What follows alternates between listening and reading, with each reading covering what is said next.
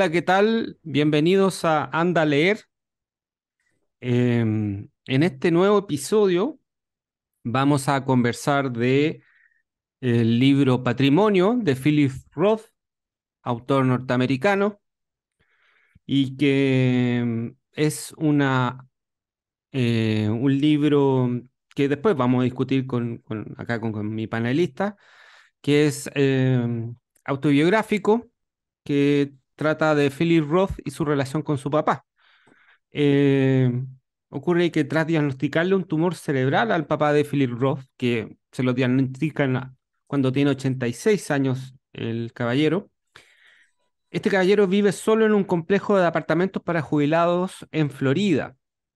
Philip Roth se hace cargo del cuidado de su padre, Herman, y narra en primera persona las vicisitudes cotidianas de la atención de su padre que por otro lado es un hombre de carácter fuerte y poco dado, en un comienzo, a dejarse cuidar por su hijo cincuentón. De esto trata este libro y de este libro vamos a conversar con gran estimado acá y uno de los expertos de Philip Roth, acá en Chile, Pablo Caballa. ¿Cómo está, maestro? Muy bien, Elías, muchas gracias por, por invitarme nuevamente a este espacio y en esta ocasión para hablar de un, de un escritor al que yo he leído mucho y al que le tengo, le tengo harto cariño, en especial este libro, eh, más que nada por el componente emotivo que tiene el libro, pero porque creo que dentro de la vasta obra de Philip Roth, este es un libro bastante singular y especial. Por eso creo que merece más atención que muchos otros de, sus de libros donde tú puedes ver que hay ciertos eh, vasos comunicantes, situaciones que se repiten. En cambio, este libro creo que por su carácter totalmente autobiográfico es, una, es un punto muy especial en su literatura y que creo que vale la pena resaltar.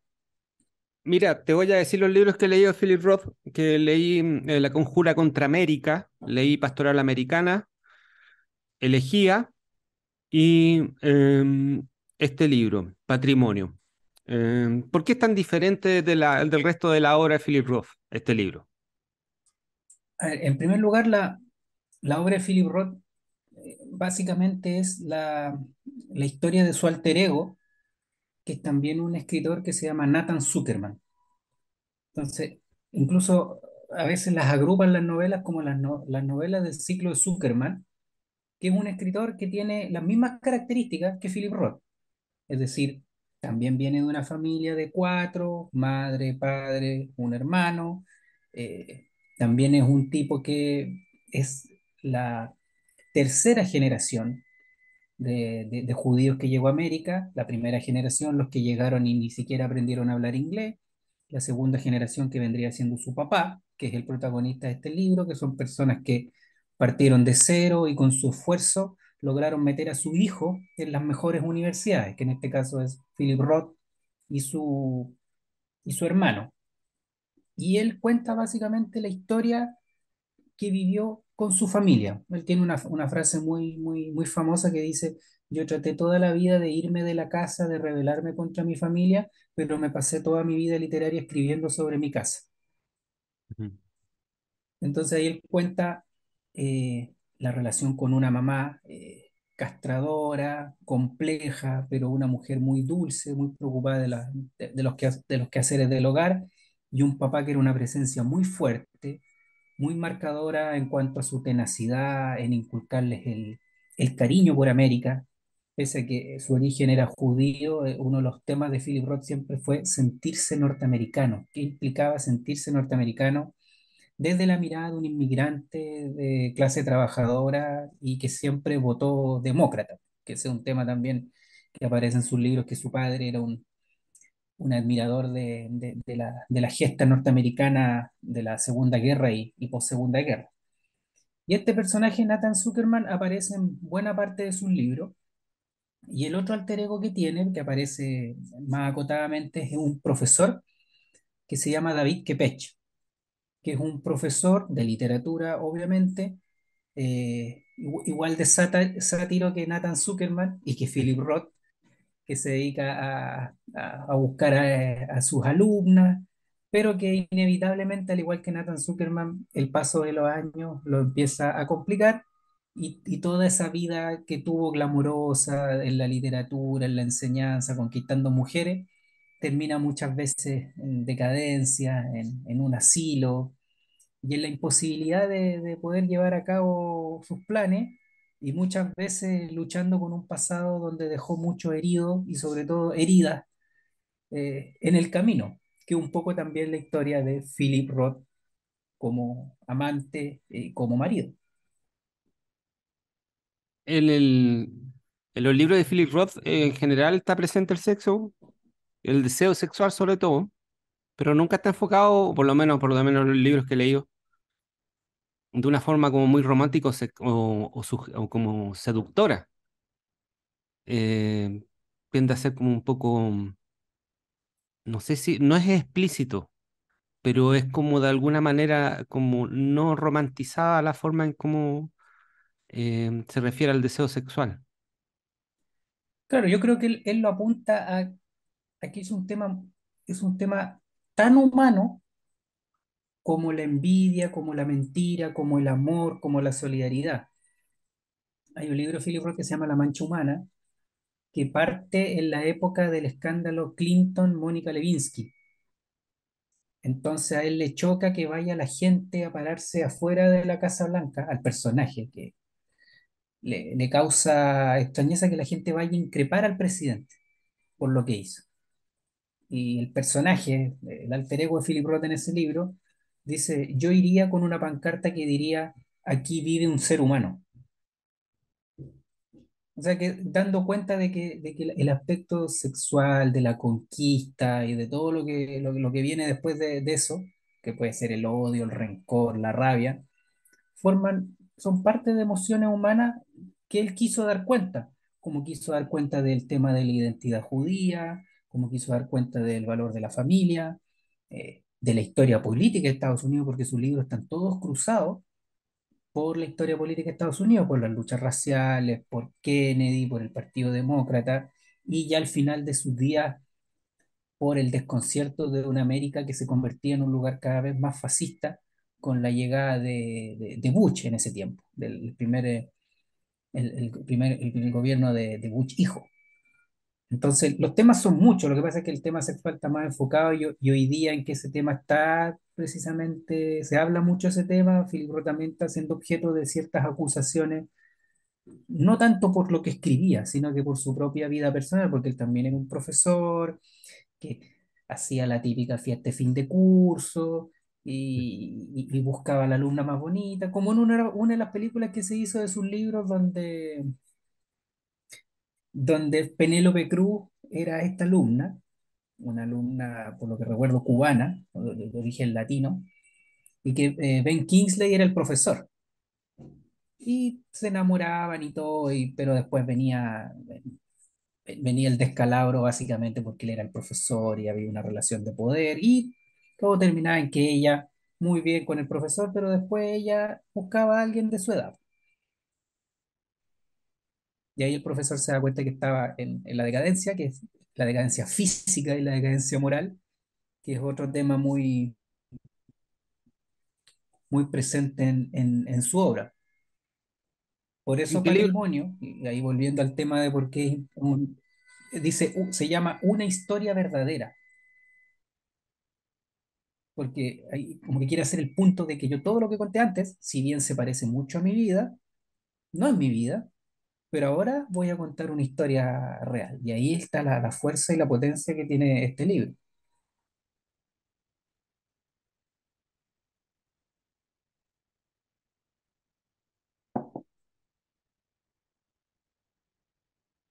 Sí, em, un anima- El animal moribundo se llama el libro en que se basó esa película que mencionaba, ¿no? Claro, que ahí para- pasa algo raro. El, el libro se llama El animal moribundo, pero parece que la película se llama Elegía. En inglés se llama así, Elegy. Y, y, y Philip Roth tiene un libro que fue traducido al español como Elegía, pero que se llama Every Man, que es la historia de un tipo que está en un asilo, Mm. recordando su, sus últimos días. Incluso a mí me, me llamó la atención algo yo siempre pensé que la relación de Philip Roth con su padre era igual a la relación que había tenido Nathan Zuckerman con su padre. Porque Nathan Zuckerman con su padre tuvo siempre una relación muy conflictiva, básicamente porque Nathan Zuckerman escribía eh, temas sexuales, se, se mofaba de, de, de la familia judía, de la madre judía, del padre judío. Entonces yo pensé que esa había sido la relación de Philip Roth con su padre. Y al leer Patrimonio, uno se da cuenta que el padre siempre fue un defensor y siempre fue el hincha número uno de su hijo. Mm. Estaba muy orgulloso que su hijo escribiera, que le publicaran, que diera charlas en, en muchas partes del mundo. Entonces ahí tú te das cuenta de, de, lo unida que estaba su literatura con su vida, que yo, que, he leído varios libros de Philip Roth, pensaba que la relación con su padre había sido tan conflictiva como la, la de su alter ego, Nathan Zuckerman, con su propio padre. Y al final era todo lo contrario. Una cosa era la ficción y otra cosa era la historia verdadera, como se llama el libro. ¿Y tú crees que es por eso, claro, por eso Philip Roth, como para marcar bien ahí los dos mundos, le pone ese, esa bajada a este libro? Destacar que esto es Claro, verídico, esta es la yo creo que hace eso, pero en, en, en, en ambos casos, en la ficción como en este libro, eh, hace gala de la misma falta de decoro. O sea, si él como Nathan Zuckerman contaba todo, todo, incluso hay un libro que, que no es protagonizado por Zuckerman, que se llama El Teatro de Sabat, que es una de sus obras, eh, que a él le preguntaron cuál es su mejor libro y él decía El Teatro de Sabat, que el personaje es un tipo que hacía eh, eh, eh, actuaciones con marionetas y que ese era el más sátiro de todos, incluso en la, en ese libro hay como una enumeración de dos, tres páginas de nombres de prendas íntimas femeninas, así como para darte un, un Mm. ejemplo.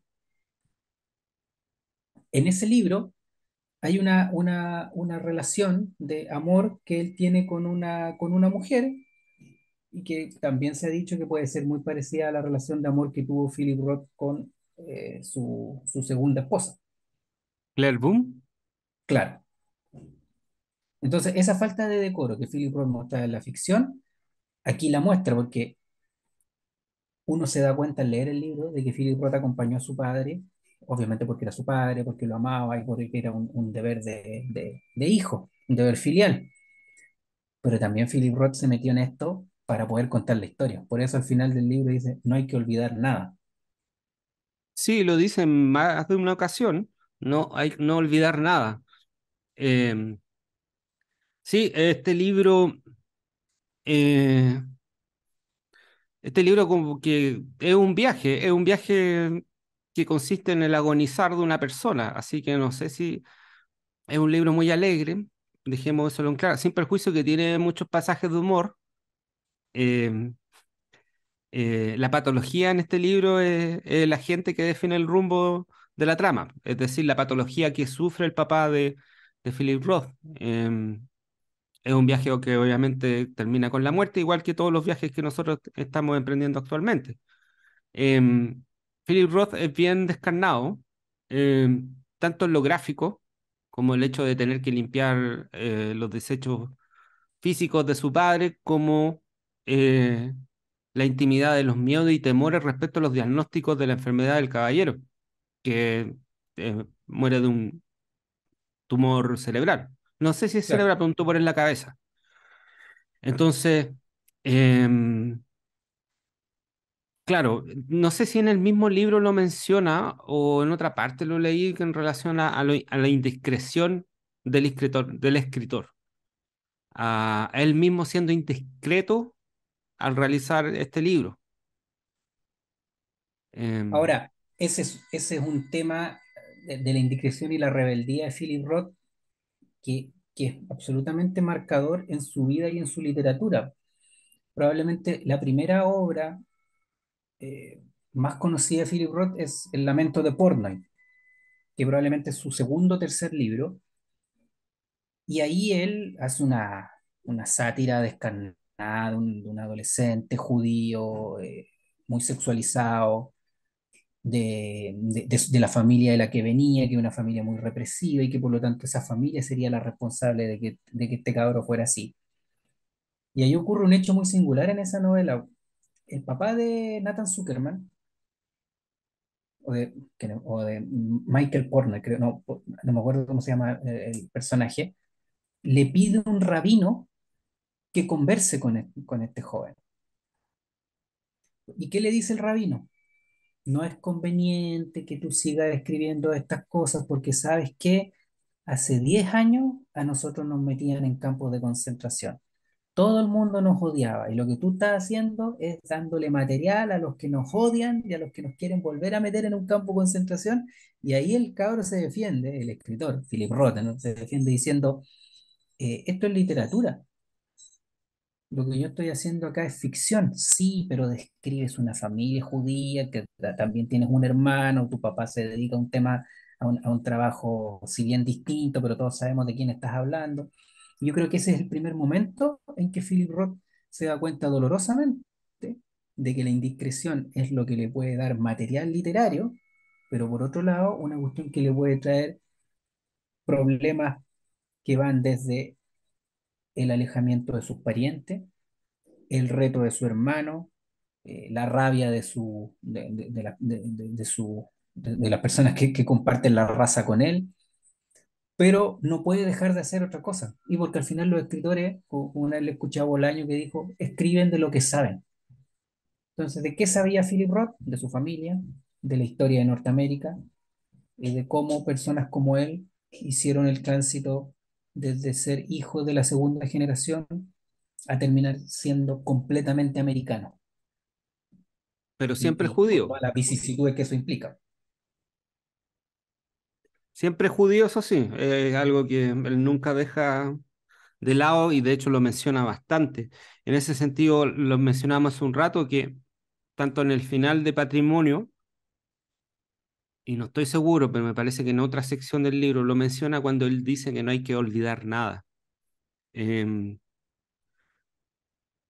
hay una especie de, de, ¿cómo te podría decir? Hay una especie de, de declaración ahí con esa palabra, o sea, con esa frase, en el sentido de, de la persistencia, la persistencia de la memoria, y, pero también la, la necesidad de registrar todos los momentos, razón por la cual él considera que es justificado ser indiscreto con su propia familia y en este caso con, el, con la enfermedad, con los padecimientos, con los miedos, los temores, el patetismo de una persona, un anciano enfermo que, que describe en esta novela. Él entiende de que, de que no hay que olvidar nada y por lo tanto él siente que tiene que registrar todo esto que él sabe y que considera que es digno de ser contado. Eh, él nunca cae en el cliché en este libro, nunca cae en el cliché de, hablar de que quiere que su papá siga viviendo como personaje literario, etcétera, etcétera pero sin embargo está implícitamente eso en, en, en, este libro. Claro, lo que pasa es que ahí lo que ocurre es que el escritor, el escritor real de raza, y Philip Roth probablemente fue uno de los, de los más notables, probablemente de la segunda mitad del, del, siglo pasado, eh, están obligados, o sea, están, le venden el alma al diablo en ese sentido, o sea, el escritor que no, no se adentra en esas cuestiones, no, no, no, no es fiel a su oficio. Siempre me acuerdo una vez que leí un artículo de Bolaño donde compara dos biografías. Una biografía de Martin Amis, que es un escritor inglés de, de, clase alta, que estudió en las universidades más, más pitucas de allá, y una autobiografía que escribió James Elroy, que es un escritor norteamericano que escribió, eh, eh, que escribió novelas policiales, La Dalia Negra y varios varias, varias, varios libros que después fueron películas. Y él dice, la diferencia es que cuando Martin Amy se acerca al abismo, recula y mira para el lado. en cambio, James Elroy va, se acerca al abismo, lo mira y se pone a bailar la conga. Como una forma de decir que hay que hacer la pega como le hizo Philip Roth. O sea, ir a la realidad, ser indiscreto, eh, tocar la realidad, quemarse con la realidad y, probablemente si él hubiera querido ser discreto, claro, no habríamos perdido una obra que dentro de su, de su vasta literatura probablemente sea una de las más austeras, concisas, pero mejor logradas, porque él casi siempre tiene libros, tiene dos tipos de libros, libros de 500 páginas y libros a veces de 120, 140 páginas. Y este libro que tiene doscientas y tantos, de verdad que es macizo, o sea, no, no le sobra una palabra, no le sobra una anécdota, y pareciera que te logra contar un tema tan grande como el tema del padre, como el tema de la muerte, como el tema de la identidad, en, en un, en espacio muy, muy, muy acotado. Porque además tú, te- tú dices, claro, él na- narra una enfermedad que es un viaje, pero de alguna forma esta es la biografía del papá, po, porque nos enteramos de los orígenes del papá, de cómo escaló laboralmente el papá, de la relación que tuvo con, la, con su madre, de, de- de- de lo que le ocurrió cuando quedó viudo, con lo duro que es para un hombre que ha vivido con una mujer que ha sido dueña de casa y dedicada completamente a los hijos y a él, que ella muera primero. Ese hombre queda casi como un niño, porque queda desamparado. Eh, entonces al final es la historia de, una de, de- de su decadencia y de sus últimos años, pero también es- eh, Philip Roth se, se da la maña de entre medio contarnos la biografía y la vida completa de su padre. Sí. Em, la prosa es perfecta. Em, de hecho, una de las prosas más perfectas que, que he podido leer em, es muy exacto con el vocabulario. Es preciso, pone la palabra que mejor describe esa situación. Se nota que la, escoge con mucho cuidado y, tiene una sintaxis muy, muy, muy precisa. Eh, no todos los libros que he leído Philip Roth, algunos me han gustado más que otros. Obviamente, este libro es el que más me ha gustado dentro de los pocos que he leído. pero de este justamente me llamó la atención la forma en cómo está escrito, eh, la precisión técnica que tiene este caballero para, o que tenía este señor para, para escribir. Em, claro, pues, este Philip Roth acá hace un viaje con su, con su padre, que es uno de los viajes más duros que existe en la vida, que es acompañar a su ser querido en la vejez y posteriormente en la muerte. Pero claro, como tú mencionabas, aprovecha esto, estas instancias para hacer unos racontos en donde retoma como la, no sé si racontos, pero relata un poco la vida anterior de este caballero, que son más que nada como ilustraciones de su carácter, ilustraciones de, de, de su forma de ser, más que sí, no, continúa. No, para terminar, eh, son ilustraciones de su carácter para entenderlo mejor más que una especie de anecdotario de, de lo choro que era mi viejo. Eso es lo, es lo interesante de, estos, viajes hacia atrás que hace para contar sobre la vida anterior de su padre. Disculpa. Continúa. Sí, es que, yo creo que uno de los temas más fascinantes de este libro, que, que, que, que, es kafkiano por donde uno lo mire en relación a, al vínculo con el padre, es que el, el libro es una sucesión de intercambio de roles, porque uno tiene más o menos claro que hay, incluso hay, una, hay una, hay una, hay una parte que, que es muy linda, que es cuando el papá le regala un cuenco, una cosita que no tiene en realidad mucho valor, pero, y él cuando se lo regala no le dice de tu padre para ti, ni le dice de Herman a Philip, le dice de un padre para un hijo, o sea, fijando los roles.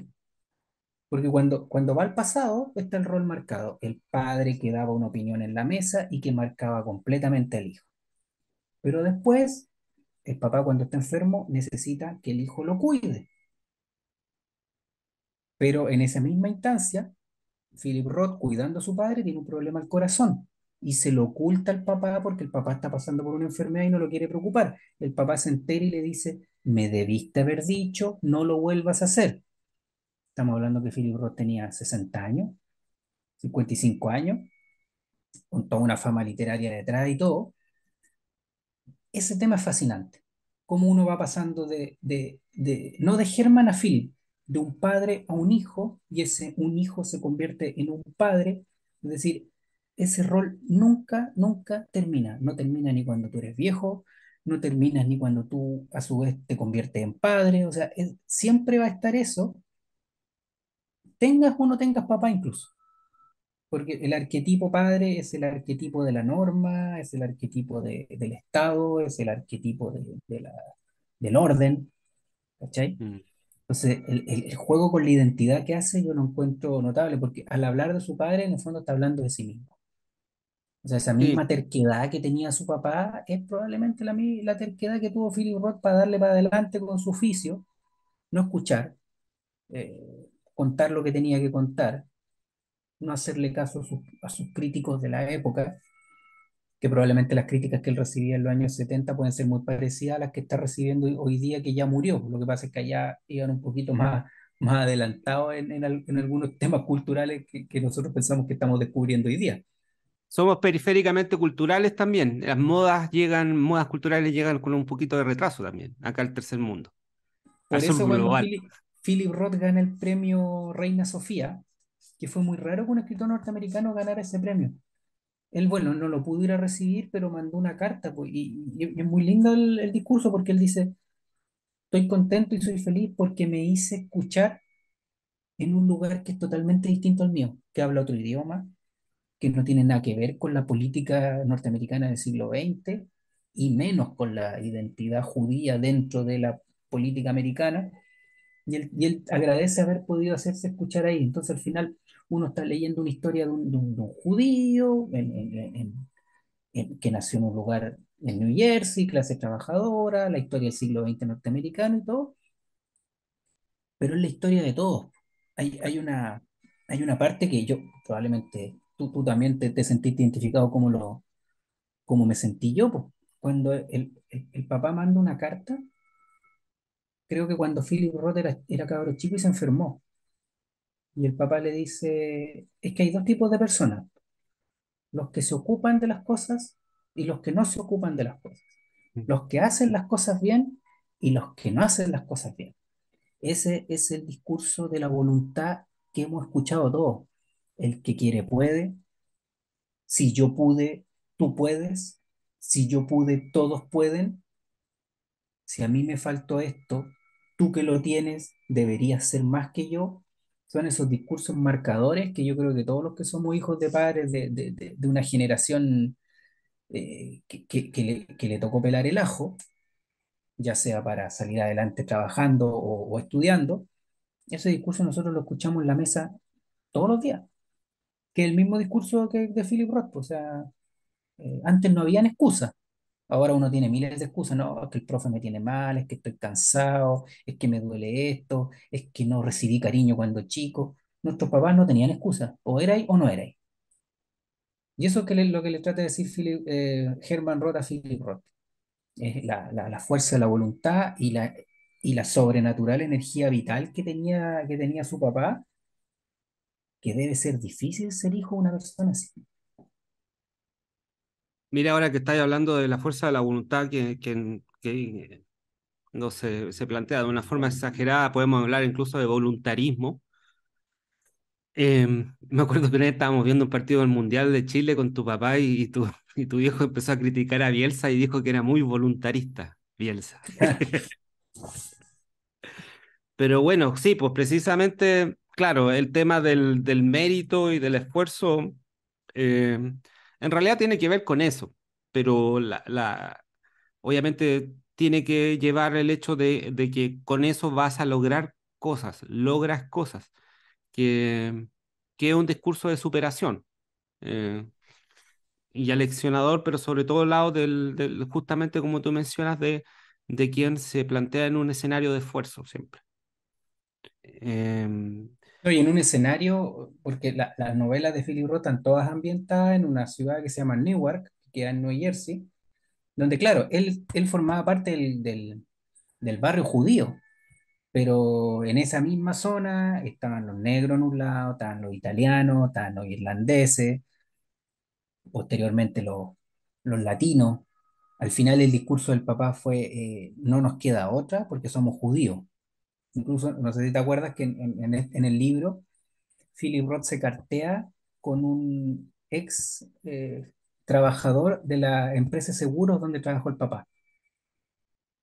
Porque sí, Philip Roth dice, no, pues mi papá fue discriminado, pese a que trabajó muchos años en la empresa, la empresa lo ayudó y todo, porque nunca pudo llegar más allá de un, de un cierto límite. Entonces le dice, bueno, ¿cuántos gerentes judíos habían en empresas norteamericanas en esa época? Claro, mi papá le permitieron surgir, trabajó mucho, eh, le dieron, le dieron alguna garantía de bienestar, ¿cachai? Cuando se jubiló le hicieron un- una fiesta y todo, pero no, no podía escalar más. Así que pese a, a que uno podría pensar, claro, que los judíos en Estados Unidos tienen una fuerza súper grande, más o menos incontrarrestable y todo, pero en esa época, para el trabajador medio, la lucha era, no quiero decir como la lucha de los negros, pero él sabía que a lo mejor no podía llegar más allá. Entonces lo que le trató de transmitir el Papa al hijo es, tú trata de, de, de superar esto, pero en esa pasada, en la forma en cómo se lo transmitió, en la manera en cómo le entregó el mensaje, a Philip Roth le fue generando sentimientos que le permitieron elaborar su obra. Porque si Philip Roth no hubiera tenido rollos con el papá, no habría podido hacer quizás gala de esa rebeldía y libertad de la que dan cuenta sus libros, porque esa libertad de la que habla Philip Roth, creativa, sexual, de poder vivir la vida como él mejor lo pretendía, era porque probablemente en la casa escuchó una serie de advertencias y una serie de mandamientos respecto a cómo hay que vivir que él finalmente se, re- se rebeló contra eso. Bueno, lo que mencionaba al principio, que justamente al final terminó escribiendo de su casa, como muchos escritores. Recorren todo el mundo para terminar escribiendo justamente lo que vivieron en su etapa más primaria. Eh, hay una, hay un tema que, mencionaste hace un rato y que yo eh, eh, dejé pasar, o sea, que no, no- quería hacer una acotación que se me pasó y quisiera hacerla ahora. Que tú mencionaste, hemos hablado harto de Philip Roth y un poco del entorno más o menos de su obra y sobre todo de este libro. Eh, es indudable que tiene un tinte tópico local muy marcado. Eh, Philip Roth es muy gringo, es muy yankee, es muy judío, pero por sobre todo, y también es muy neoyorquino. Eh, sus libros tratan mucho de eso, pero sin embargo es un escritor muy interesante de leer. eh, a pesar de esta aparente localidad o, o como se llama, de esta, claro, de esta especie de, mirarse el ombligo en cuanto al entorno que el- del cual escribe.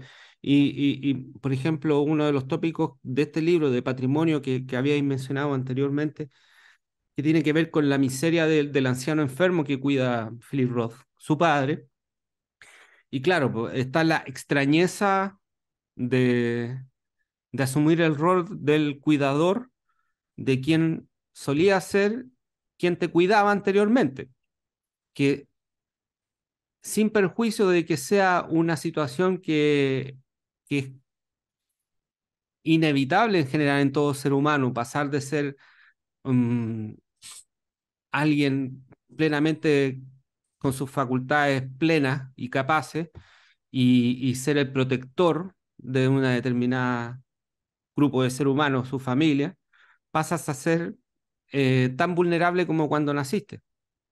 Pero aun cuando es una situación que está muy repetida, es una situación que es muy eh, predecible y ocurre en todos lados, de por algo justamente estamos hablando de este libro, nunca deja de ser extraño para quien asume el rol de cuidar a, su, a sus padres. Eh, siempre existe eso. Yo lo percibió en las personas, tanto de, que están cercanas a mías, como también a través de la literatura, como Philip Roth. De hecho, justamente esta, sin perjuicio de su localismo aparente, la universalidad del fondo de sus temas son muy atractivos y por eso al final uno igual termina eh, como leyéndolo con mucho interés. Eh, No, y, y, incluso, incluso es más extremo que eso, porque, claro, la extrañeza del rol de cuidado, porque tú naturalmente estás preparado para eh, ser cuidado por tu padre y a su vez después tú ser el cuidador de tus hijos, como el rol, el rol natural. Pero en este caso es más extremo porque Philip Roth recibió la vida de su padre y si tú te fijas, cuando, cuando muere el papá, eh, es Philip Roth el que tiene que tomar la decisión. Su hermano no alcanzó a llegar, creo, venía en un vuelo, no pudo llegar y el papá estaba en una situación donde se tenía que tomar una decisión. pues. Y, y ahí es donde Philip Roth le dice, se acerca y le dice el papá, probablemente no, no escuchó nada, pero le dijo, papá, es, te tengo que dejar partir. sí, Entonces el rol de cuidador al final terminó siendo más que un rol de cuidador, o sea, así como él le dio la vida, yo también eh, me tocó en este momento ser el que toma la decisión de que tú partas.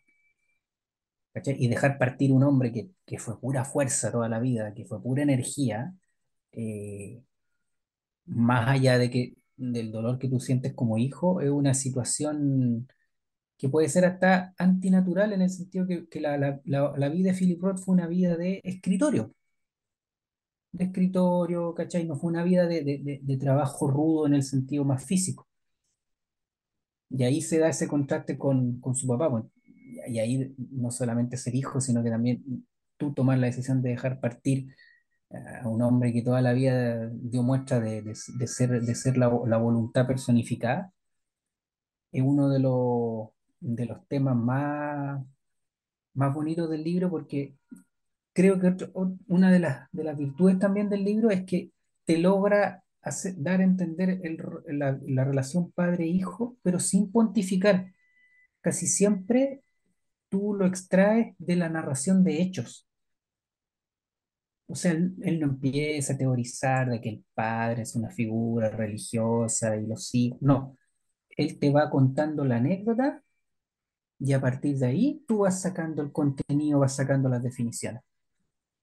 Porque lo que hablábamos, lo, lo que hablábamos de los libros de Philip Roth, por regla general los libros de Philip Roth pesca un tema y le da, le da, le da. Y por eso yo conozco mucha gente que se aburre, porque dice, chuta, este gallo me está contando lo mismo durante 300 páginas. Después, cuando ya, ya se puso más viejo, y, y buscó el formato acotado, que yo creo que este formato también le, le, le, le viene muy bien, que es un, un, un formato de, de, narración. Incluso él escribió una biografía de su familia y de su vida, como a mitad de su carrera literaria, cuando estaba con, medio con la sequía, y la biografía se llama Los Hechos. ¿Cachai? Ni siquiera es como mi vida o mi familia o una historia, sino que los hechos. Y yo creo que aquí Philip Roth a lo mejor llegó a su madurez literaria entendiendo que todo lo que quería transmitir lo iba a lograr a través de la narración de anécdotas, más que con eh, teorizaciones o pontificaciones. Sí, eso es bastante notable. De hecho, eh, podemos pasar acá a un tema que, que, a mí igual me llama la atención y que también genera un, un, tema que tiene un carácter universal, como mencioné anteriormente, del cual es fácil uno como entrar y salir, porque todos los que somos seres humanos y, y crecimos en alguna familia podemos vincularlos con eso, que es como el retrato de la figura del padre, pero que también funciona como una especie de espejo, en el sentido de que a veces no sé si habla del padre, pero pareciera que hablara de él mismo también. Sobre todo cuando habla del orgullo del padre, habla de la, del, del el ego masculino del viejo, de, de, su vanidad y su orgullo del papá, que también es medio sátiro, también cree tener la razón, eh, comparte muchos rasgos del, de, de, de Philip Roth, uno que ha leído otros libros de él, y un poco lo que habla él mismo también de sí mismo en este libro. Eh, bueno, hablar de la familia es hablar de uno mismo, hablar de los padres también es hablar de uno mismo, ya sea por asimilación u oposición. Pero eso es lo interesante porque, eh, claro, la diferencia es que Roth establece que su padre es un realista despiadado, como dice en alguna parte. ¿Y por qué? Porque es un sobreviviente, eh, un judío, primera, primera generación en, o en segunda generación, como mencionaste, en Estados. Unidos. Entonces tiene el tema de la, de, la, de, la, de la precariedad, de la sobrevivencia, y de allí también el discurso del esfuerzo y de, y de la fuerza de la voluntad para poder lograr las metas en la vida, etcétera, etcétera. Philip Roth no tiene eso. No tiene eso, pero sin embargo hay otras características del viejo que sí están en él. Entonces es interesante que cuando, cuando él habla de su padre, yo siento que también habla de sí mismo. O sea, tú veis la foto de la portada del libro y, y el viejo era igual. ¿Cachai? En cuanto a estatura, en cuanto a físico, a los dos les gusta el béisbol, eh, son fanáticos del béisbol, los dos votaron demócrata toda la vida, pero también hay otras cuestiones en donde Philip Roth rompe. O sea, primero Philip Roth se dedica a un trabajo que es absolutamente diferente a lo que, a lo que hacía su papá.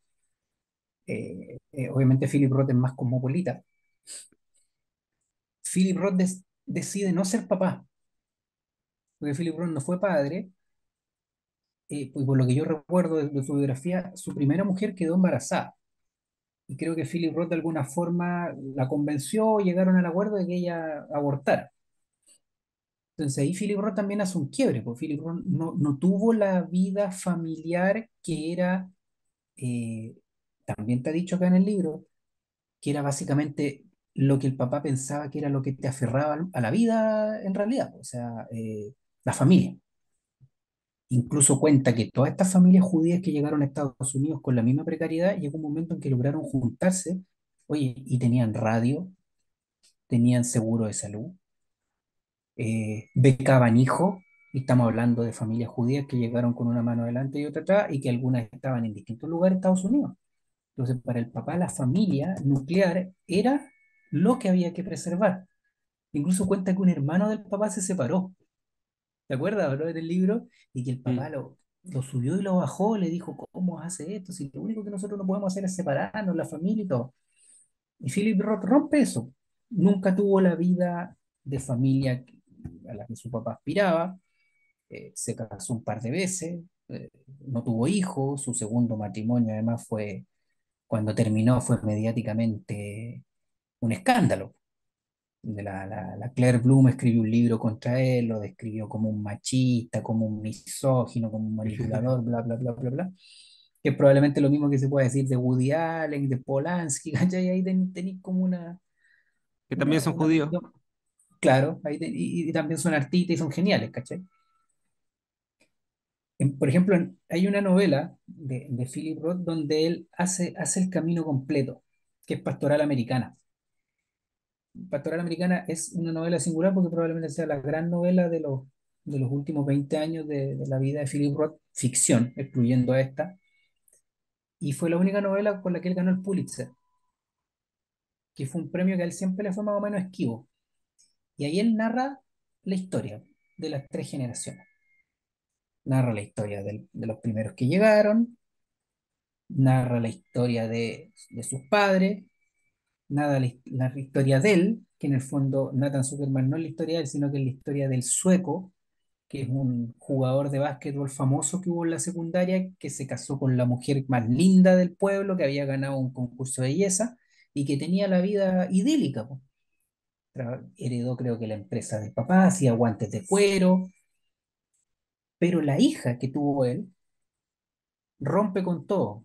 Y la niña termina metida en una célula anarquista y poniendo una bomba en la oficina de correos de un pueblo y matando un par de personas.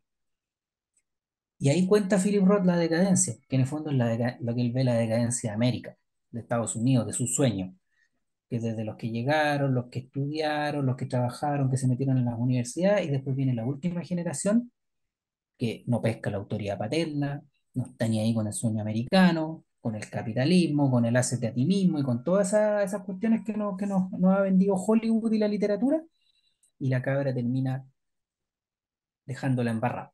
Bueno, ahí la tesis de ese libro un poco es que, que- que el problema del sueco fue que se casó con una mujer muy bonita que opacaba a su hija, o, o que el sueco que era judío se casó con una gentil, con una no judía.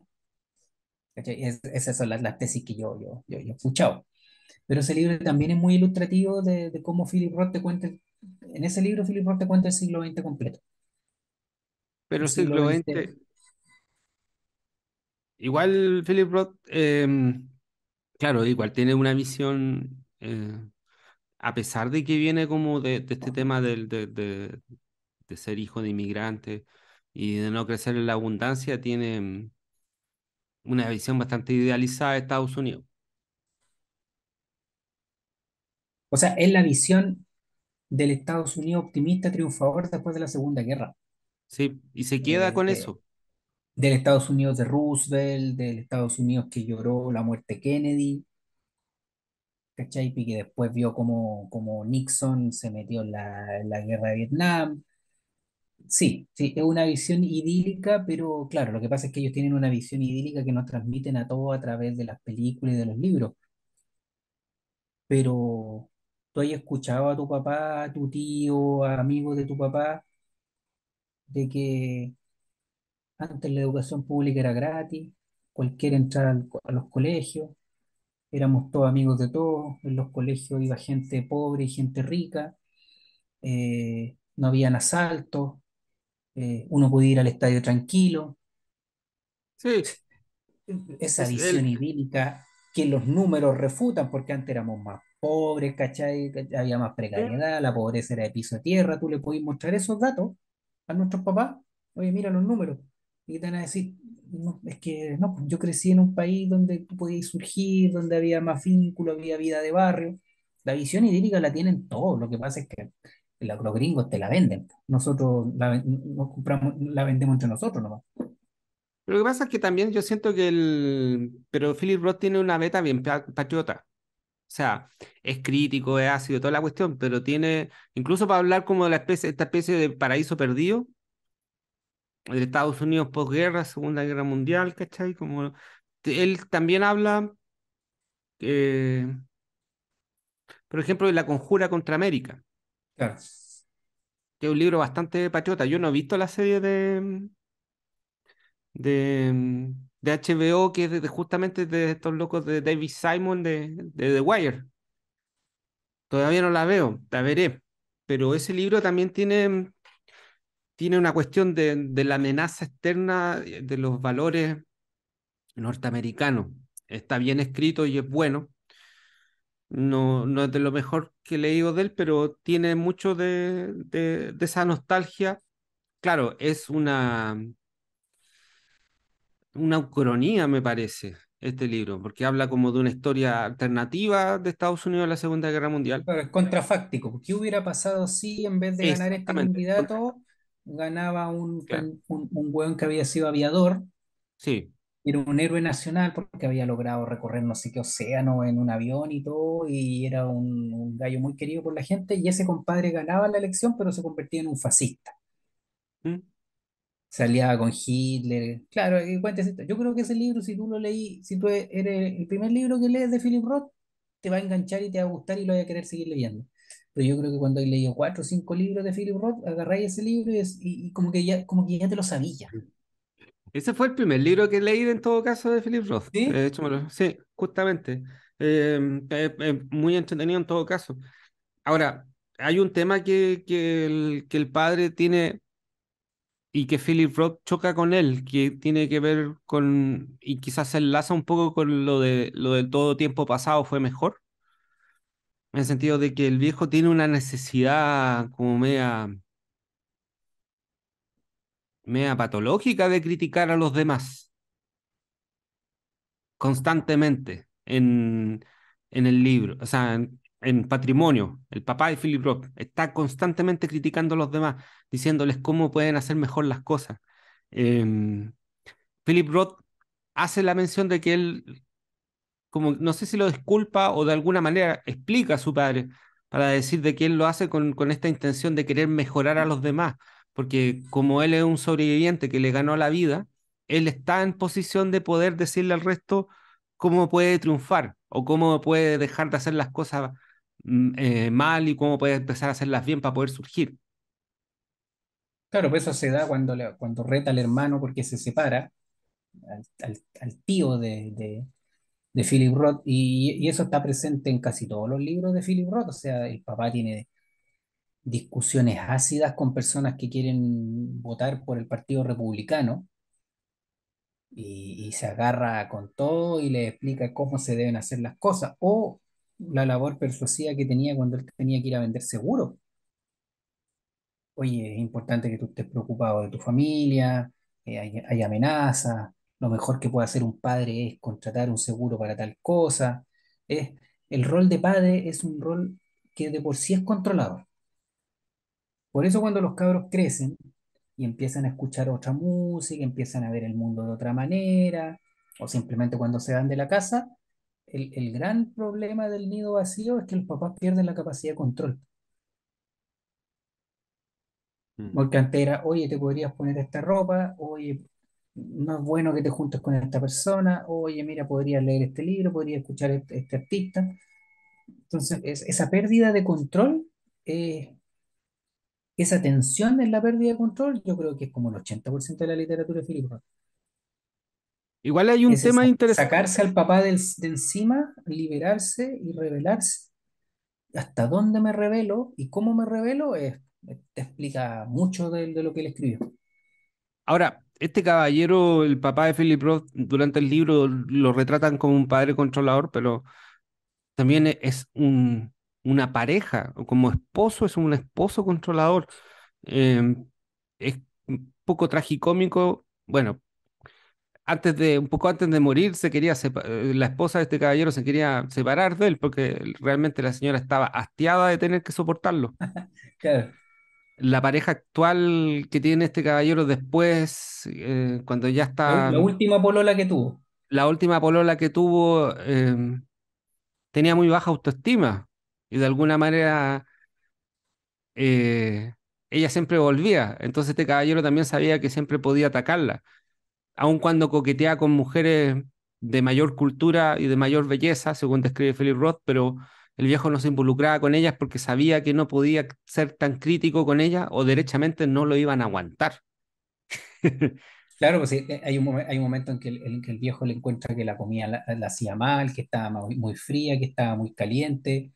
Era una cuestión bastante humillante pues, y, más encima con público, pues, porque a veces tenían otro amigo invitado, está el mismo Philip Roth. Bueno, y son las mismas acusaciones de las dos mujeres hacia Philip Roth. La primera mujer siempre reclamó que Philip Roth de alguna forma la había manipulado o inducido a abortar, por ejemplo, cuando ella quedó embarazada. Y, porque yo, creo que Philip Roth era de esas personas, como lo son muchos artistas, que no, son personas que pueden pasar desapercibidos, ¿cachai? Sino que son, son personas que son presencias tutelares tan fuertes que es imposible que tengan relaciones como las relaciones de alguna forma habituales que puede tener otra persona. Es decir, vivir en una casa, llegar a comer, criar hijos, ir a trabajar en un horario más o menos habitual. Yo creo que hay tipos que están, que son como, por decirlo de alguna manera, como fuerzas de la naturaleza. Y Philip Roth, tú veis las fotos del, de Philip Roth cuando tenía 30 40 años y se notaba que era un tipo, era, una, era un impulso vital igual que su papá. Entonces yo no me imaginaba a Philip Roth eh, haciendo las pegas habituales que hace cualquier persona cotidiana durante el día. Incluso al final de sus días, su, su biografía la escribe una mujer que se llama Claudia Roth, que no es, no pariente de él, y también lo- los últimos días es otra, recuerdo, otra mujer la que pasa los últimos, los últimos meses, los últimos años con él. Entonces ahí se generaba una, una, yo creo que una relación bien, bien extraña de él con las mujeres, que era una relación obviamente de, de mucha fascinación, de, de, de- necesidad. Es Él siempre necesitó estar con una mujer o con mujeres, pero por otro lado también de manipulación y de control y de, y de sujeción en muchos casos. Entonces, es que, claro, ese es como un tema que, que encuentro que es interesante en este libro porque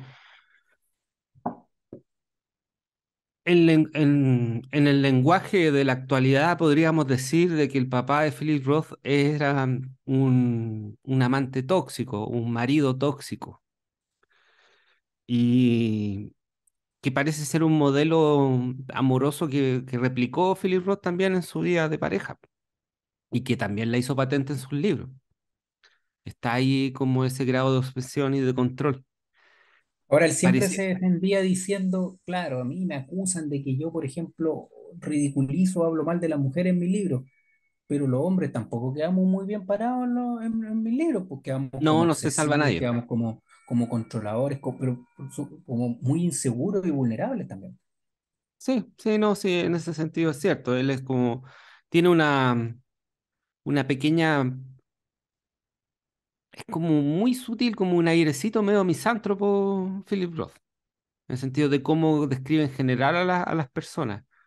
Em, no siempre suele ser muy cariñoso, a lo mejor me equivoco, quizás como tú has leído más libros de él, o, ser como muy, o ser más halagüeño con alguno de sus personajes.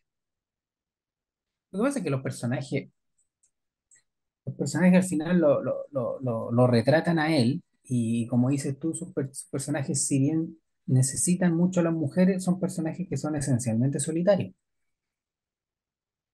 Eh, o sea, y, también Philip Roth, pues, o sea, Philip Roth casi siempre vivió, salvo lo de la época en que estuvo casado, vivía solo para escribir, para dedicarse a sus cosas, y, y sus personajes también, pues, o sea, sus personajes están llenos de crisis, crisis nerviosas, crisis de no poder seguir escribiendo, crisis físicas, crisis familiares.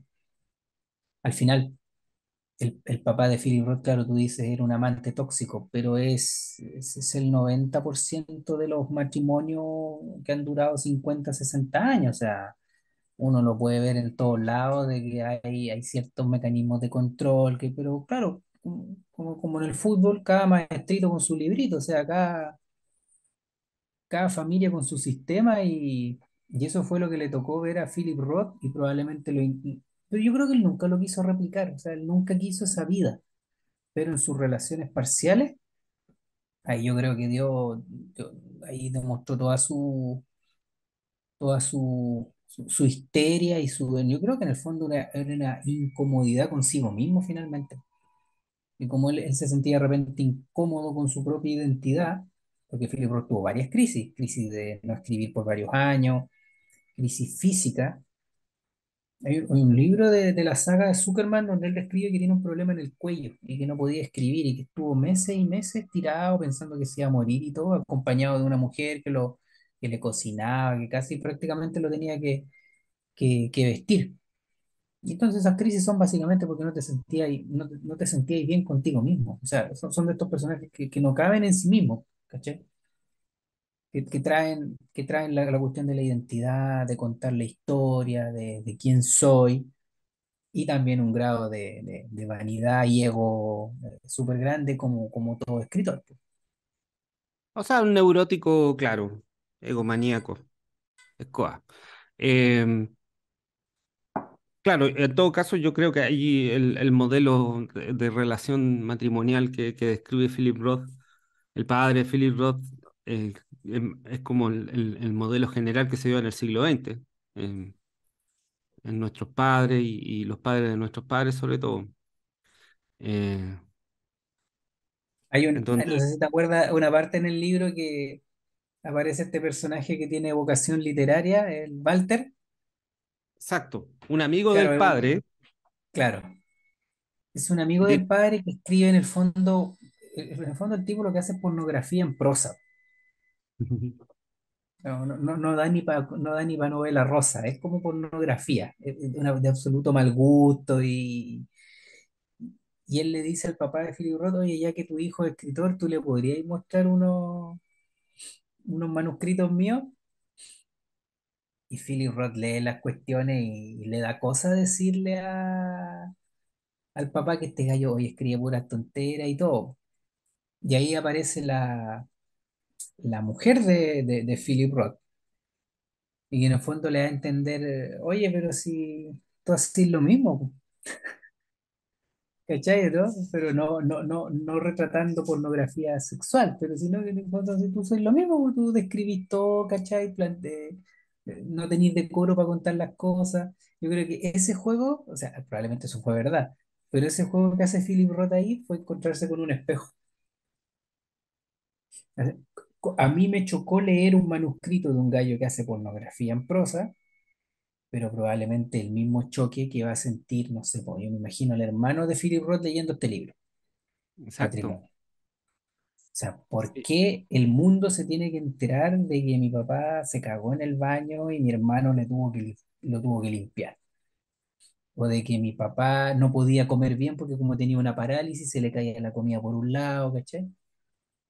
Sí, lo divertido de eso es que se relaciona con la cultura judía, porque obviamente el sujeto que, escribió esta, esta pornografía en prosa era, era un judío que estuvo en un campo de concentración y él promocionaba su libro como una autobiografía de su experiencia en Europa sobreviviendo antes a los nazis y después en el campo de concentración.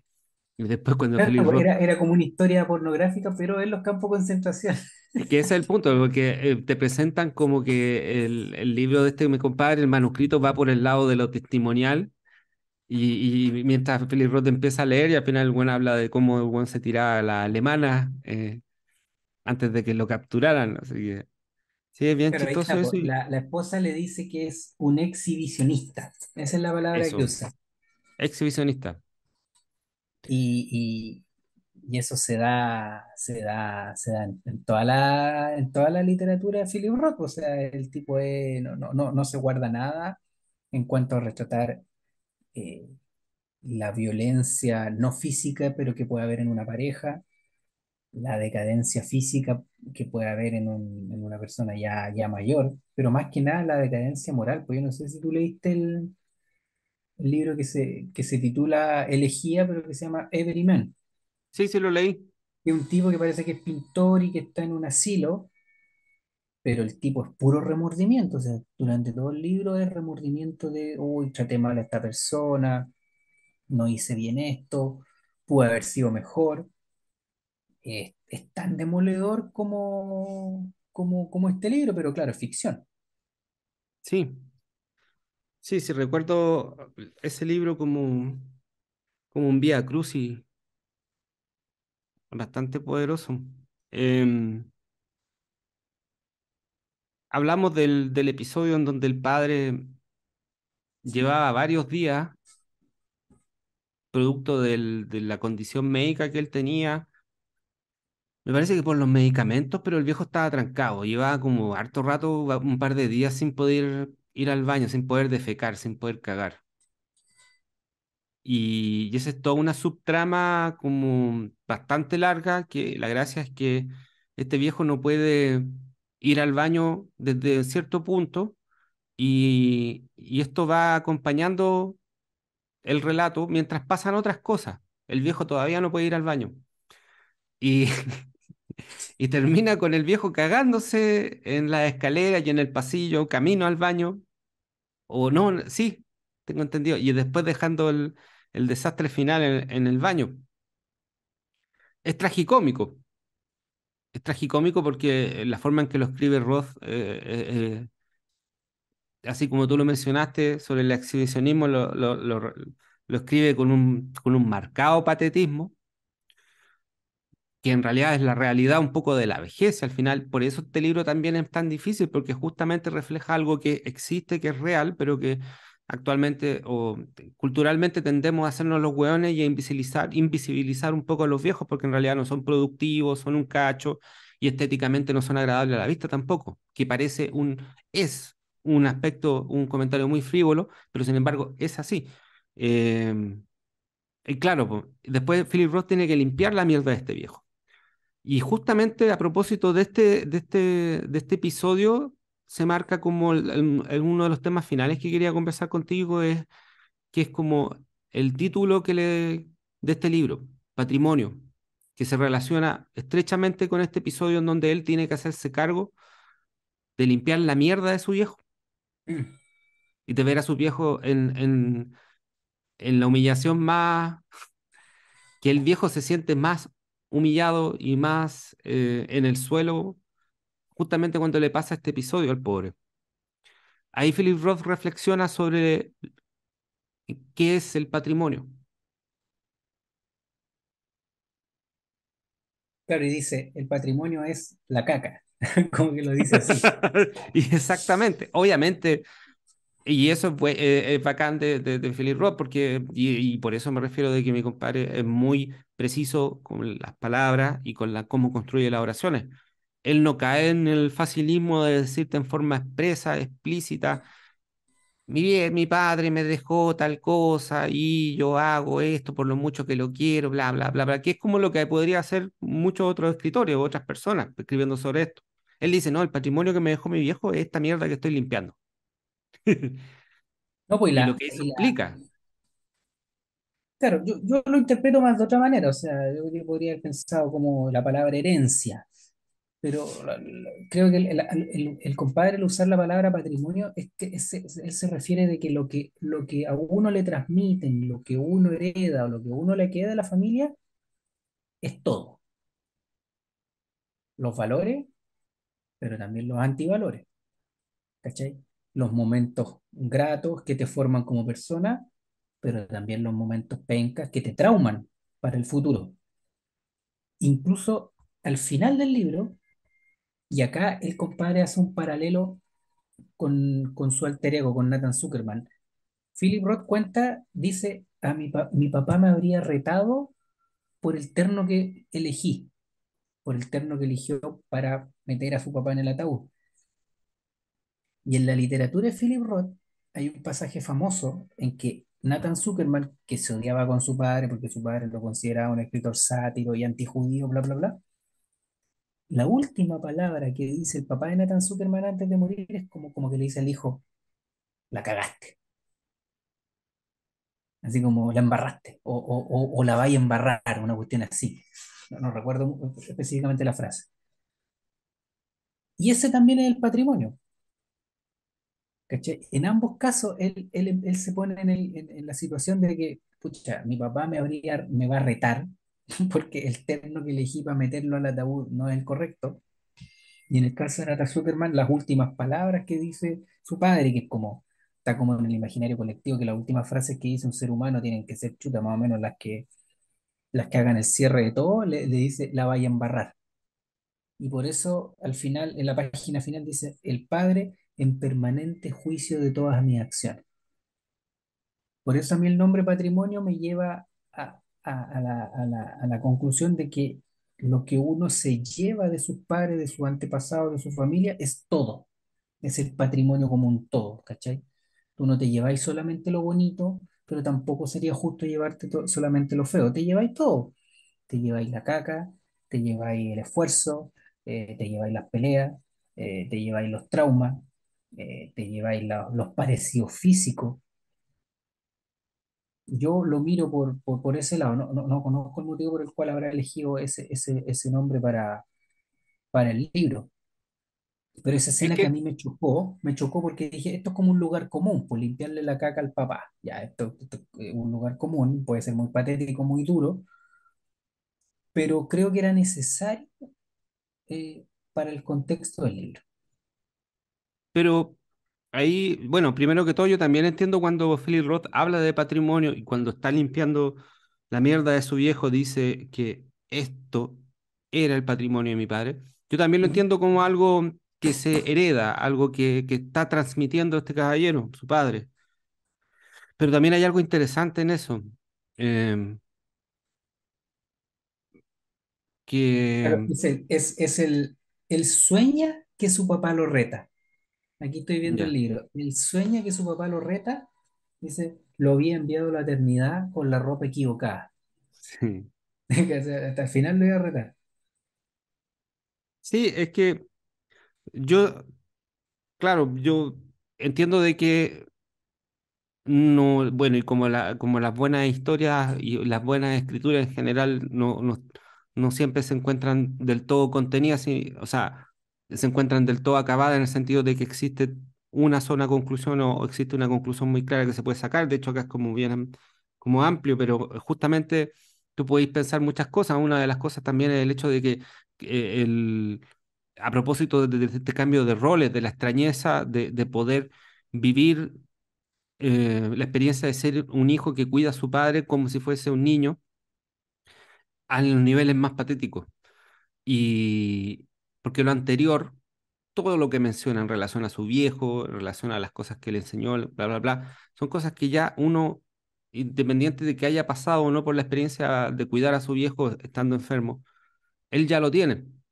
Pero el hecho de cuidar además de su viejo le permite comprender o de alguna manera experimentar la, vida misma de su viejo, incluso hasta en su desnudez propia del patetismo, ¿cachai? Eh, claro, se dice que uno siempre, ante los ojos de su padre, uno va a ser un niño, por muy viejo que sea uno y por muy viejo que sea un padre. Sí, Pero uno deja de ser un niño en un momento cuando adulto en la medida de que a medida que uno crece se va ejerciendo un juicio moral sobre los viejos. Y después en un momento determinado, cuando el padre pasa a ser, o el, pa- el padre o la madre pasa a ser un, un, de alguna manera una especie de menor de edad que está al cuidado de su hijo, pasa a ser el objeto de los juicios de su, de, su hijo. Pasa a ser una, pasa a ser, a recibir el cuestionamiento moral. Y también por otro lado, ahí el hijo ve otras dimensiones de su padre que tampoco estaban permitidas verla anteriormente. Entonces, de alguna manera, yo interpreto esto de limpiar la mierda del viejo como que el patrimonio, porque ahí sacaba, o de alguna manera, tiene gran parte de la totalidad del ser que, vivir la totalidad del ser que era su padre. No Claro, es solamente que este el- el- aspecto eh, arquetípico del padre, por ejemplo. claro, ahí, ahí también probablemente en nuestro caso es, es como casi la deformación de, de relacionar la palabra patrimonio a, a todo, ¿cachai? Es como todo lo que una persona, lo, lo- lo que una, una persona tiene. Yo creo que aquí también a lo que apela el autor, y que tú lo describiste súper bien recién, es a la omnipresencia del rol del padre. Y por eso te digo que este libro es absolutamente kafkiano, cuando tú le echas una mirada, no solo la carta al padre, a los diarios de Kafka. Kafka tiene una, una imagen, porque Kafka se manejaba muy bien en espacios cortos, como que nunca escribió un gran libro perfecto de 200 páginas, sino que Kafka era, era bueno para las fábulas, para la historia dentro de la historia. Y él se imagina una historia en que está el papá como tendido sobre un mapa. Está tendido con los brazos abiertos, y solamente hay una partecita que el papá no alcanza a agarrar. Todo lo tiene agarrado con las manos, con el cuerpo, con las piernas, y hay una parte que queda libre del mapa. Y él explica, así yo me siento en relación a mi padre. Mi papá, mi padre lo abarca todo. lo abarca todo. Y acá era así, pues, abarca mi, mi- se le meten los sueños, eh, abarca su cuidado, sus pensamientos, su influencia. ¿Cuántas veces nosotros nos hemos pillado eh, opinando igual que nuestros papás solamente porque así opinaban ellos, porque es una situación que a lo mejor ni siquiera nosotros hemos vivido? La omnipresencia del padre no es solamente religiosa. En el caso de Kafka, y el juego de Kafka es más brillante aún, po, porque la omnipresencia del padre respecto a su biografía a su biografía, no hay que olvidarse que en la metamorfosis, el que quiere echar al bicho de la casa del papá, el primero, porque le, está- porque le está echando a los arrendatarios, en el caso de Kafka es más brillante el juego, porque él, él pasa de la omnipresencia del padre a la omnipresencia del, del, del engranaje, de la fuerza, del engranaje estatal, ¿cachai? En el, en el proceso, o sea, ¿por qué me están juzgando? ¿Qué me está pasando? Pero hay, hay, hay algo que está por encima y omnipresente, que en el caso de Kafka fue su padre, pero él brillantemente después hizo la metáfora de todos los totalitarismos que venían después. Es que ahí, es- que bueno, algo que no, que no te da, no te, no te genera, no, no hay resquicio. es que claro, lo que pasa es que ahí Kafka, ahora, claro, nosotros echados acá, después de 100 años atrás, lo decimos, nos parece como muy jojojo, muy obvio, pero ahí recoge un poco la idea de Freud que hablaba de, de, de, de padre como la, de Dios como, como la gran figura paterna en el sentido de- del gran, del, del gran rol protector que ejerce sobre nosotros y que después obviamente con, con, con, con la secularización pasa a ser Dios y pasa a configurarse en, en la figura del Estado y del Estado que está totalitario como tú mencionas. Eh, pero también No, y, hay, ahora, y hay un vínculo, y hay un vínculo, porque hay una novela de, de, de Philip Roth que se llama La Orgía de Praga, que es bastante interesante porque él cuenta una historia, parece que también una historia real que es su amistad con Milan Kundera. que él viaja a, a Checoslovaquia a apoyar a Milan Kundera porque está siendo objeto de persecuciones, de censuras, todo. Y él aprovecha en el viaje a Praga de ir a la casa de Kafka. Y Philip Roth cuenta que se sentó en el escritorio donde escribía Kafka. Mm. Y que fue como un momento mágico, él se sentó y dijo, aquí escribía el genio, ¿cachai? Entonces no, no está tan alejada la, eh, la la conexión. comparación de, de Philip Roth con, con Kafka. Igual hay Eh, de todas maneras, el, el- y sobre todo en los, en la idea de patrimonio no solo también está en esta, no solamente está en este episodio donde le limpia la mierda del viejo, sino que también a lo largo de todo este libro, porque, y reflejado principalmente a través de cosas muy triviales, como los objetos, las cosas. Onda, a mi hermano, mi viejo le dejó tal cosa, mi viejo regaló la revista, no sé, eh, el cuenco de plata que, que tú mencionas, cositas chicas. Esas, Em, esas, cu- esas cuestiones que, mm, que se usaban en las sinagogas también, Sí. Y que son puras chucherías. Son como tótem. Exactamente, son chucherías, pero yo creo que ahí de alguna manera son simbologías también de la cadena de transferencia, de, de, de, mm, una cadena de transferencia generacional también, de, de identidad y de Que en cariño. el caso de Philip Roth se cortó. bueno, sí, Claro. y bien por él. Pero bueno, esta cadena de transferencia que también implica sentimiento y amor, si por otro lado también podemos, es inevitable hacer la, la, lectura más sentimental de que obviamente cuidar a tu padre, limpiar la mierda que dejó tu padre es un acto de, de, infinito cariño y, y de abnegación por, por acompañar a un ser querido en, esos en esos momentos tan patéticos. Ahora, lo chistoso de ese episodio es que el pobre viejo, eh, mientras está todo cagado en el baño, le dice a Philip Roth, prométeme que no se lo dirás a nadie. Claro. Y Philip Roth no se lo dice a nadie, pero sí escribe sobre esto y lo No, publica. claro, pero, pero gallos que están en Chile, que era un país que probablemente el papá de Philip Roth ni conocía, nos enteramos de eso. Ahora, Claro, eso, eso, eso que dices tú es súper importante porque tú hablas de un gesto de amor y, y es difícil encontrar eso, eso, eso, eso- esos gestos en, la literatura de él, porque yo creo que te había contado la anécdota, porque cuando, cuando Philip Roth cachó que ya no tenía nada más que escribir, él le puso un papelito a su computador, mi lucha contra las palabras, creo, o contra la literatura ha terminado.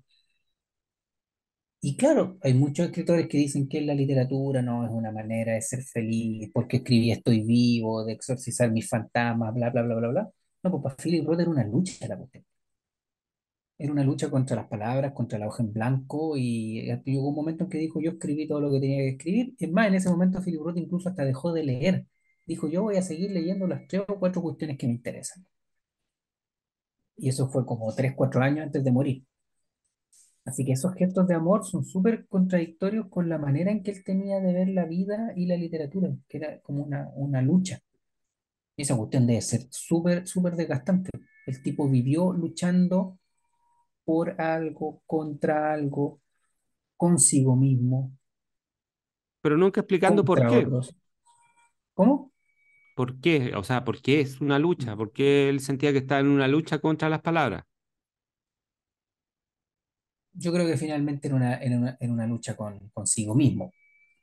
Porque claramente con las palabras no tenía problemas porque las manejaba Hmm. mejor, mejor que nadie quizá en la segunda mitad del siglo XX, pero yo creo que era una, una lucha básicamente con, con- consigo mismo, con, su, con sus propias ansias de, de, de rebeldía y de libertad. La literatura de Philip Roth en el fondo es una lucha por la libertad y por eso quizás escribió, él no escribió mucho sobre otros escritores en, en su ficción, digo yo pero ese hecho que, había, que haya escrito sobre Milan Kundera, que no solo era su amigo, era porque Milan Kundera y otros escritores checos estaban ahí luchando por la libertad. Pero, pero, por la libertad tan básica no era como de, de, de- sacar a los, a los rusos de, de Checoslovaquia, era la libertad de poder escribir, de poder publicar, que una libertad que Philip Roth nunca le faltó, le sobró, eh, pero que él en otros escritores que estaban viviendo esa situación, él, él- él fue bien, bien, bien bien pertinaz en acompañarlo. Y en el caso de Milan Kundera, que uno de los más paradigmáticos de un tipo que perdió la nacionalidad, que se tuvo que ir a otro país, Mm. y al que ojalá que no le pase lo mismo que Philip Roth, que le, le, le queden debiendo el premio Nobel. Ese premio Nobel eh, está sobrevalorado. No, Eh, totalmente. No, o sea, obviamente es un premio muy prestigioso, pero no deja de ser un premio que muchas veces se ha entregado con criterios geopolíticos. Y al final de cuentas, eh, o sea, por favor, le dieron el premio Nobel a Barack Obama y a Henry Kissinger y mm, no sé, ¿a qué escritores soviéticos se lo dieron? Soviéticos Claro, en, en- comprometidos este con... caso, la, la cuota, la cuota que era para Philip Roth probablemente fue la cuota de Bob Dylan, pero la- yo, creo que el, el premio Nobel a Bob Dylan no fue, no fue pensando en que era judío, en que era gringo, ni en que era hombre. El premio, a- yo creo que a Bob Dylan fue como una choreza. Fue una jugada posmoderna que se jugó en la academia, de Claro, querer fue como hacer un punto político. Es que ese es el punto, querer correr, como debemos un tiempo decir, correr el cerco de lo que es literatura y lo que no es literatura, en el sentido de ampliar el concepto de literatura para, no solo para Bob Dylan, sino para todos los compañeros de generación de Bob Dylan, todos los trovadores que, que, que, que, ejercían una actividad similar a la de Bob Dylan. Podríamos decir, por ejemplo, que las mismas letras de Violeta Parra o de Víctor Jara también, que tienen un cierto parentesco, podría denominarse y podríamos considerarlos ya como literatura propiamente tal, en Claro, pues virtud de este premio. Leonard Cohen también. En y, y justamente Leonard Cohen, pero claro, yo creo que ahí hay una intención canonizadora de cierto género de incluirlo dentro de la categoría de literatura. Ahora, Bob Dylan iba a vivir más años más, varios años más que Philip Roth, pero bueno, supongo que no No, tenía tanto. Philip Roth nunca, en Philip Roth uno va a encontrar nunca experimentos, pues. O sea, Philip Roth es un, no- un novelista totalmente clásico, eh, Sí. tan clásico que creo que tiene un puro libro cuento. Todo lo demás fue novela, eh, biografía, eh, una, una, una historia subida también.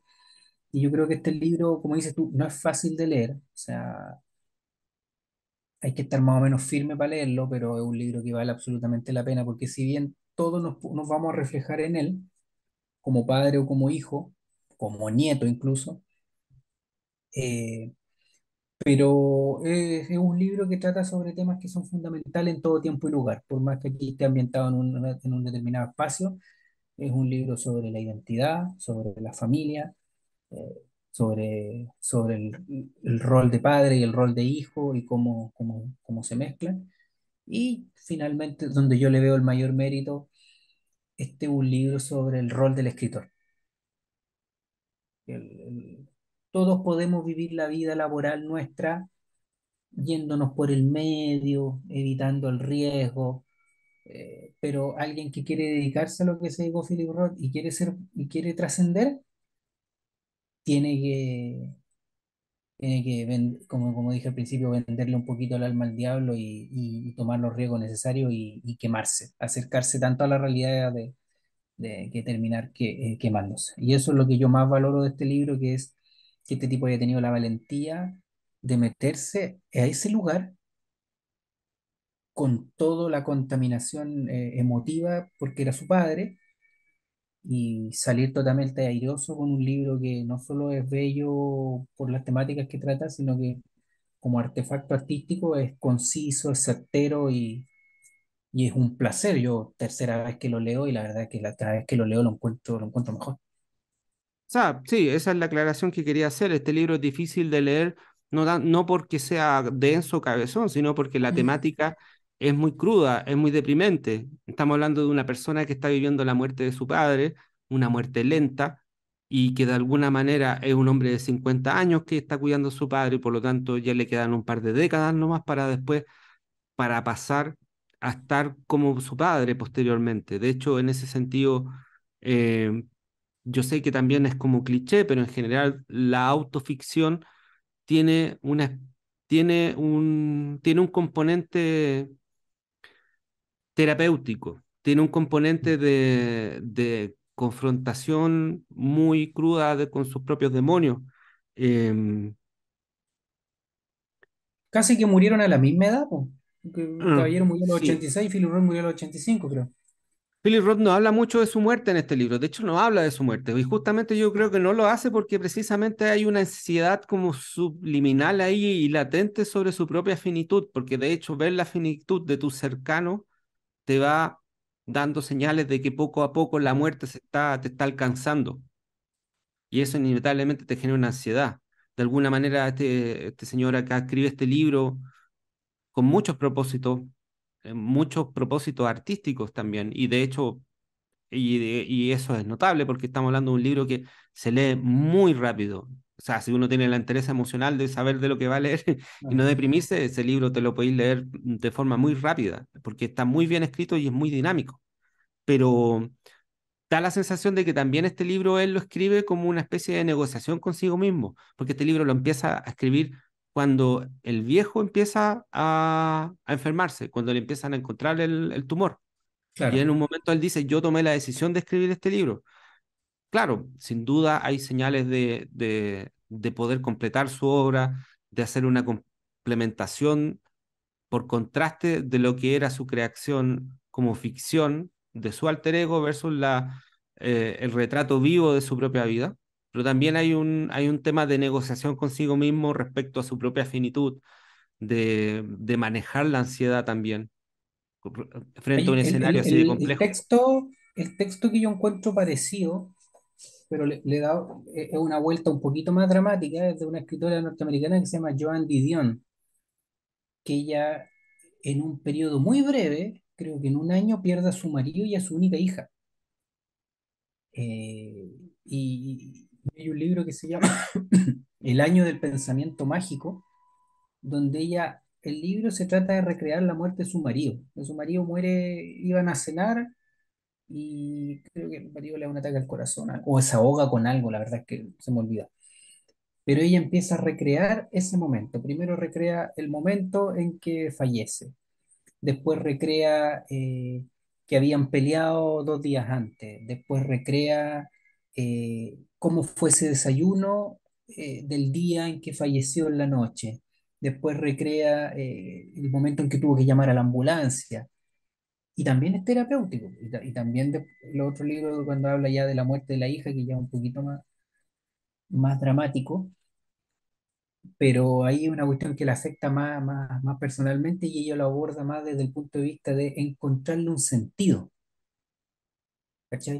Acá Philip Roth no, no busca encontrar sentido ni busca mandarte un mensaje. Es, esto pasó. Lo interesante de, de, de, de este carácter, de este, de, este, de este libro es que existen, claro, tú mencionaste estos libros, pero también existen un montón de otras autoficciones que tienen como propósito em, generar como una especie de reconciliación con la realidad y poder soportarla y, también eh, lidiar con tus propios demonios en relación a, esta- a esta- a estas situaciones tan, a, a estas experiencias tan trágicas que te ocurren en la vida. Pero una cosa es hacerlo y todos podríamos hacerlo. Todos podríamos escribir un libro sobre ciertos episodios dramáticos sobre nuestra vida.